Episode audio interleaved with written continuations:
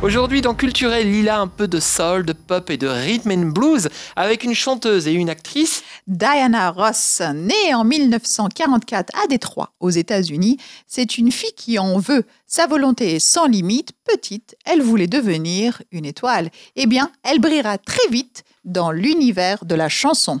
Et tout d'abord au sein d'un groupe, les Supremes. Trois filles noires américaines, Florence, Mary et donc Diana. Vous savez, Lila, elle chantait Baby Love. Ma baby love. Voilà. Et avant elle, Jason, les chanteuses noires étaient un peu fort bleu. Les Supremes vont révolutionner le style. Nous sommes en plein dans les années 1960. Elles vont collectionner les tubes. Mais qu'aurait-elle été sans leur leader, Diana Ross? Diana était la plus stratège du groupe. C'est celle aussi qui a le plus de charisme et qui travaille dix fois plus que les deux autres. Les Supremes deviennent vite des idoles avec leur plus grand succès, You Can't Hurry Love.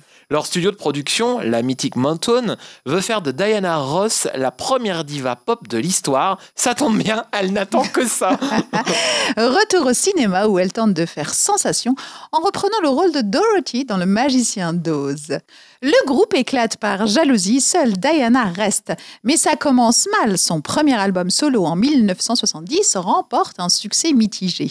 Deux ans plus tard, pour lancer davantage sa carrière solo et faire encore plus parler d'elle, elle enregistre la bande originale du film Lady Sings the Blues, dans lequel elle interprétera le rôle de Billie Holiday. Parallèlement, c'est l'arrivée du disco et deux autres femmes vont lui faire concurrence, Gloria Gaynor et Donna Summer. Mais Diana ne veut pas se laisser dépasser. Elle réussit à devenir star du disco avec notamment Love Me Hangover. Mais pour bien marcher, Maline, Diana revisite régulièrement ses anciens succès, joués avec le groupe Les Supremes. Elle surfe avant tout sur la mode de la nostalgie. Retour au cinéma où elle tente de faire sensation en reprenant le rôle de Dorothy dans Le Magicien d'Oz.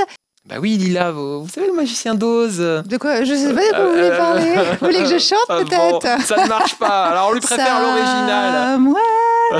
Over the rainbow. Mais ça ne marche pas, vous disiez. Mais oui, ce sera un échec cuisant pour Diana. Comme d'habitude, elle souhaite rebondir et avoir alors s'entourer des meilleurs auteurs. Suivra un tube, Upside Down, avec un registre beaucoup plus sexy. Et là, ça marchera quelque temps. Au début des années 1980, elle quitte la maison de disques Motown après des années de collaboration. Mais elle n'est plus une grande star, mais une célébrité. On semble l'oublier peu à peu, mais pourtant, Si vous regardez bien Rihanna, Beyoncé, les Destiny's Child et bien d'autres, elles ont toutes copié. En tout cas, Diana Ross les a bien inspirées.